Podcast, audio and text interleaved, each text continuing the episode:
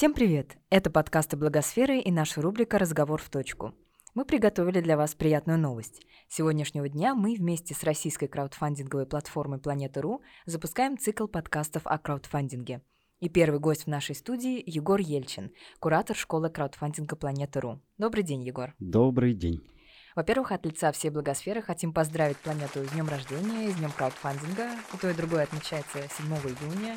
И в этом году вам уже 7 лет. Такая красивая магия цифр, две три семерки. Сем... Три, три семерки три семерки получается, даже. да? 7 июня день рождения, 7 июня mm-hmm. день краудфандинга по счастливой случайности, да? И нам 7 лет. Да. Спасибо большое. А, Егор, вы угу. в компании с момента основания. Расскажите, пожалуйста, как все начиналось? Да, тут небольшая ремарка. Я не совсем с момента основания, я с момента, так скажем, официального э, старта, потому что это все-таки э, по хронометражу две разные абсолютно даты, потому что Планета.ру э, начала существовать гораздо раньше, чем 7 июня 2012 года. Э, в пилотном режиме Э, Планета Ру существовала около полутора-двух, э, ну, где-то полтора года э, с, с одним единственным пилотным проектом. Это проект группы B2 по выпуску нового альбома Spirit.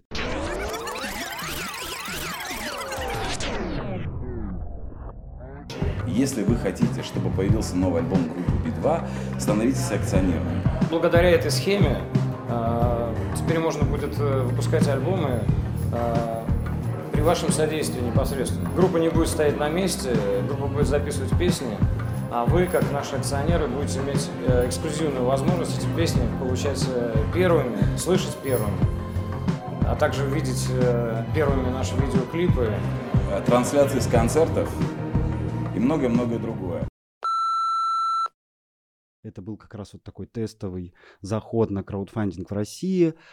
А 7 июня 2012 года случился официальный старт. И я работаю э, в Планета.ру с мая 2012 года. То есть я вот прям э, влился в состав э, коллектива перед самым официальным стартом. Ну и, конечно же, первый год, так уж точно, это был абсолютный режим слепых котят. То есть мы, да, плюс-минус понимали, как это там работает на территории одного проекта, говоря о Би-2, а, мы плюс-минус понимали, как это работает в мировом масштабе, что такое краудфандинг в целом, но как это будет работать э, вот прямо здесь и сейчас на территории России, конечно же, э, приходилось понимать исключительно опытным путем. Потому что, э, с одной стороны, можно было пойти простым путем, взять все под копирку, снять с западных краудфандинговых площадок, которые уже на тот момент существовали около трех и более лет – Kickstarter вот как раз на три года нас старше. Но мы понимали, что все-таки так это э, один к одному работать не будет. Нужно все-таки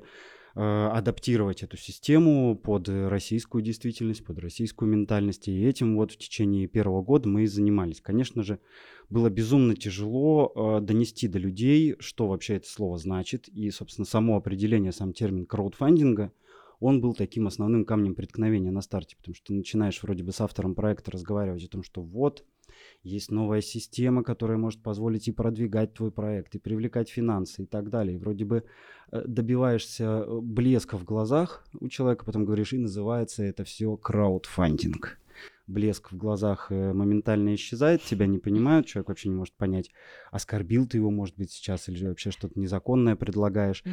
Это была ключевая проблема. А, потом э, мы столкнулись с тем, что не все понимают, что для того, чтобы краудфандинг работал, нужно работать нужно прилагать большое количество усилий по продвижению, по созданию своего проекта и так далее. И мы, на самом деле, тоже в самом начале не особо понимали все точные механизмы того, как это работает. Именно поэтому мы спустя три года и пришли к созданию школы краудфандинга, когда мы накопили достаточный опыт, который в дальнейшем мы распространяем для того, чтобы уберечь людей от тех ошибок, с которыми там мы на самом старте столкнулись.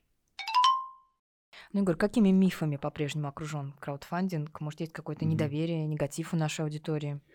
Ну, нашими стараниями, не только нашими, и, конечно же, большим количеством э, примеров успешных проектов и за рубежом, и э, внутри страны, не только на нашей краудфандинговой площадке, э, мифы и недоверие к краудфандингу, безусловно, снижается. Э, все больше людей понимают, что это действительно и как со стороны авторов, и со стороны э, спонсоров, тех людей, которые эти проекты поддерживают, все больше э, присутствует понимание того, что да, это удобный э, еще один дополнительный инструмент по привлечению внимания аудитории, по привлечению финансов.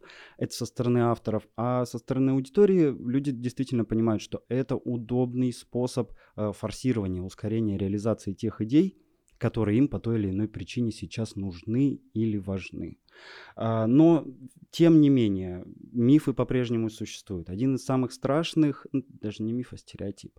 Самый страшный, наверное, он заключается в том, что краудфандинг — это легкие деньги что достаточно просто зайти на краудфандинговую платформу, запустить абы какой проект, и все, и дальше деньги самостоятельно к вам начнут поступать, ваша задача будет только успевать их считать и осваивать. Но вот это абсолютно не так. Краудфандинг это очень большой комплексный инструмент, включающий в себя огромное количество э, подзадач, и реализация краудфандинга — это достаточно трудоемкий процесс, который, опять же, возвращается не только деньгами. Поэтому предстоит очень много работать, и э, зачастую это многих разочаровывает в краудфандинге, все по-прежнему верят в чудо, хотят, чтобы деньги как-то появлялись сами. Есть момент того, что все считают, что а, мы очень много с этого зарабатываем, что мы на самом деле уже давным-давно, еще за первый год существования, все пошили себе золотые пиджаки, прекрасно себя чувствуем, ничего подобного. Э, наш процент минимальный, это э, около 5% от всей собранной суммы общая комиссия планеты и платежных агрегаторов составляет 10% вместе при успешном завершении проекта. Это не так уж и много, как, э, возможно, многим кажется, но так или иначе такие цифры. А, как я уже сказал, без э, вашей включенности в проект ничего работать не будет. Да? Нужна большая промо и пиар-компания касательно вашего проекта. Если ее нет, ничего самостоятельно, опять же, э, работать не будет. Ну, это таких основных вещах. А, ну и, конечно же, еще, наверное, стоит сказать о том, что, ну, вот краудфандинг и Планета.ру — это вот про, про музыку, про культуру. Э, опять же, это не так. Ту, ту статистику, которую мы имеем на данный момент, э, это то, что, да, музыка занимает одну из лидирующих позиций, и культурные проекты идут вслед, там, театр, э, кино, книги и так далее, но две позиции, которые делят, так скажем, первое место, это музыка и общество. То есть общественные проекты, также сейчас э, актуальны, важны и востребованы, э, как и музыкальные культуры. По последним данным аналитиков, почти 11 миллионов человек в России пользуются краудфандинговыми платформами, и 19% из них, то есть где-то миллион двести тысяч, делают именно это через Планета.ру. Это совсем немало. То есть все-таки можно сказать, что у людей изменилось отношение к краудфандингу, как-то возросло доверие? Безусловно. Но тут не нужно говорить только о краудфандинге. Тут нужно говорить о том, что вообще, если разобраться, там за последние а, 7 лет а, на территории России и СНГ, наверное, даже можно говорить, а, очень возросла интернет-грамотность и вообще вовлеченность человека в интернет-пространство. А, не только для там, изучения смешных картинок, но и для какого-то взаимодействия, причем финансового тоже. А, не знаю, там спустя, представьте, что три года назад вы бы заказывали такси через э, интернет-приложение или заказывали еду через интернет-приложение, или товары, да, как вот происходит сейчас. Э, такого раньше представить было очень сложно. Конечно же, мы э, так или иначе привыкаем пользоваться интернетом для каких-то финансовых взаимоотношений. То есть у нас потребительская культура в интернет-сфере возрастает, и, конечно же, она так или иначе э, происходит, этот рост происходит и в рамках краудфандинга. Ну и цифры наши, которые мы имеем, это подтверждают. Вот весной 2019 года на Планета.ру общий сбор проектов превысил 1 миллиард рублей. 1 миллиард рублей. И эту цифру, опять же, нельзя делить на 7 в равных долях, потому что в 2012 году авторы проектов привлекли около 5 миллионов рублей, а за 2018 около 200 миллионов рублей. То есть есть рост, безусловный, и пока что, безусловно, не может не радовать это по-прежнему все на стадии роста. То есть э, все больше людей к этому подключается, все больше авторов запускают свои проекты, все больше аудитории э, поддерживают финансово эти проекты. Это очень хорошо. Понятное дело, что рост не будет бесконечным по экспоненте, в любом случае наступит какая-то стагнация, но пока все развивается в очень положительном ключе. Ну, на каком этапе развития в целом вот сейчас находится российский краудфандинг? Отстаем мы от иностранных коллег по собираемым средствам, уровню вовлеченности по-прежнему, еще в чем-то? Мне кажется, э, это величины, которые нет смысла сравнивать абсолютно, потому что э, мы развиваемся неидентичными методами. И краудфандинговые платформы, западные и российские, имеют э, так или иначе свои какие-то особенности и в устройстве, и в типах проектов и так далее. Опять же, не стоит в этом ключе рассматривать краудфандинг как отдельную абсолютно сепаративную э, там, единицу. Потому что это все индикатор, на самом деле краудфандинговая площадка, абсолютно любая, она является таким э, индикатором э, социальной повестки и экономической э, в стране. И это яркий такой пример того, в каком этапе находится потребительская культура что людям в данный момент важно и интересно. Да? Если э, на Западе мы видим огромное количество Э, пускай и по итогу неудачных и неуспешных примеров там, создания каких-то уникальных новых гаджетов, э, каких-то именно технологических продуктов, э, тоже можно понять, почему это, да, потому что на данный момент это спрос у аудитории, то, что им сейчас в первую очередь интересно, то, что им хочется видеть в окружающей их действительности. У нас сейчас задача несколько другого плана, да, нам сейчас как-то хочется самостоятельно э, с помощью таких же увлеченных и вовлеченных людей изменять э, общественный градус, да, общественную ситуацию, делать мир вокруг себя лучше. До технологий э, мы, возможно, чуть позже доберемся, хотя они и сейчас появляются, но, конечно же, не в том э, количестве. Но сейчас у нас просто другие задачи, немного другая э, общественная социальная повестка. А, но опять же, а, тут э, с каким Западом сравнивать? Если, к примеру, посмотреть там на Германию, а, там другая ситуация, там очень много локальных небольших краудфандинговых площадок, там вплоть до того, что у каждого университета и университетского кампуса существуют свои краудфандинговые платформы, где они решают свои посильные задачи. Одновременно с тем, что они собирают средства на ремонт бара, внутри университетского кампуса. Тут же они собирают средства на э, предоставление бесплатных э, мест для обучения беженцев. Да? Вот такие задачи решаются, например, э, там, в Центральной Европе. На Западе мы видим чуть иные примеры. Хотя, опять же, смотря какую площадку брать. Kickstarter или Indiegogo. Да? Тут очень сложно э, проводить э, какие-то корреляции, потому что каждая площадка в итоге имеет какую-то сп- свою специфику, даже интернациональную. А насколько доверительно сегодня в России к краудфандингу относятся представители некоммерческих организаций, социальные активисты? Зачем им, например, заводить сборы на каких-то вот отдельных платформах, когда они и так могут делать это через свой сайт, социальные сети? Ну, соблюдая, конечно, отчетность. Мы не говорим о лжеблаготворителях. Да, ну, э, по, по какой причине, э, в принципе, общественные организации, некоммерческие организации, фонды используют э, краудфандинговые площадки?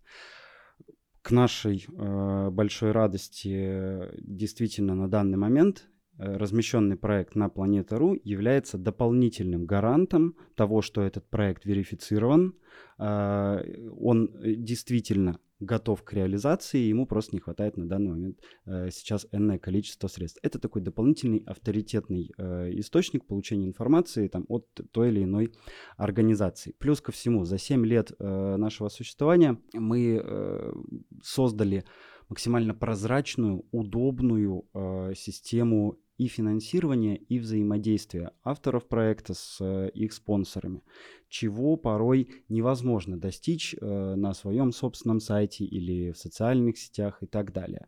Э, я так понимаю, что в принципе сейчас является мавитоном использование там, социальных сетей с указанием банковских реквизитов для сбора средств. Да, это действительно ноль прозрачности, неважно потом, сколько вы видео и фотоотчетов предоставите, это все равно не тот уровень э, доверия, который хотелось бы заполучить. Э, свой собственный сайт, свой собственный ресурс, безусловно, вещь удобная, и это своя родная площадка, на которой вы вольны делать все так, как вы захотите. Но, во-первых, создание удобного функционала приема платежей и взаимодействия с людьми, которые эти платежи вам обеспечивают, э, вот этот функционал тоже может э, встать в определенные деньги. И зачем пытаться изобрести велосипед, когда он есть? и достаточно удобный, э, с прозрачным сервисом и с удобным функционалом. На самом деле, опять же, если попытаться соизмерить да, финансы, которые э, общественная организация э, вложит в создание э, своего сайта с удобным функционалом приема платежей, взаимодействием с аудиторией и так далее, и той комиссии, которая берет Планета.ру, мне кажется, все-таки тут э, чаша весов перевешивает в нашу э, сторону. Плюс ко всему, это ну, действительно открытая площадка, и дополнительный способ э, получить больший охват именно в продвижении своей идеи, в распространении информации о ней.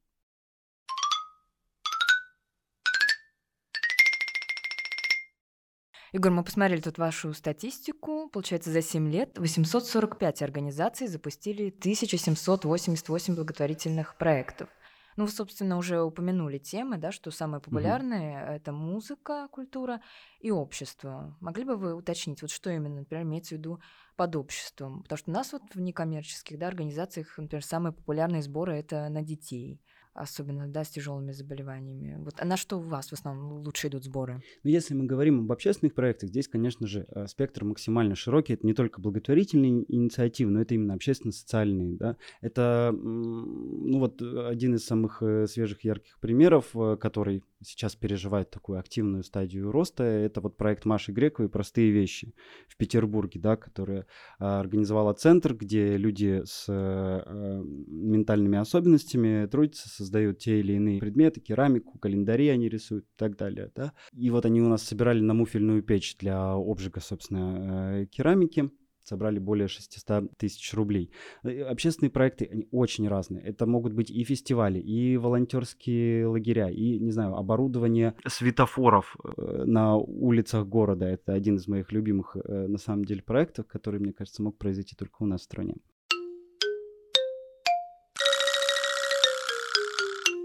Но так или иначе, спектр максимально широкий. Любое социальное общественное взаимодействие, любая а, общественная инициатива а, в эту категорию входит. Но если мы говорим именно об, э, о благотворительных проектах и о соотношении, какие проекты имеют большую, э, большее количество именно запущенных финансируемых, то у нас на самом деле лидируют э, животные, братья наши меньшие. Да? Почему так получается?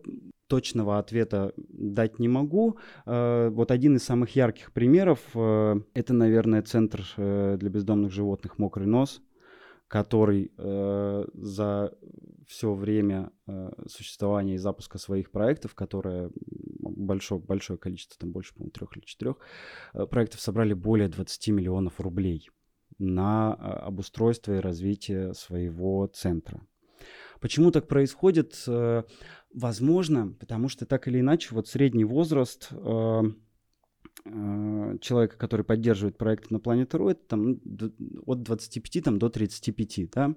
Это, наверное, как, как раз тот возраст, когда есть работа, есть какая-то общественно-социальная позиция, есть любовь к животным и нет детей пока что еще. Ну вот, допустим, я, наверное, как раз из той категории людей. Вот мне, 30, вот мне 32 года, у меня есть э, э, работа, любимая мною, у меня есть э, там жена и кот, детей пока нет, и вот да, я э, с большим удовольствием обращаю внимание пока что на такие проекты, да.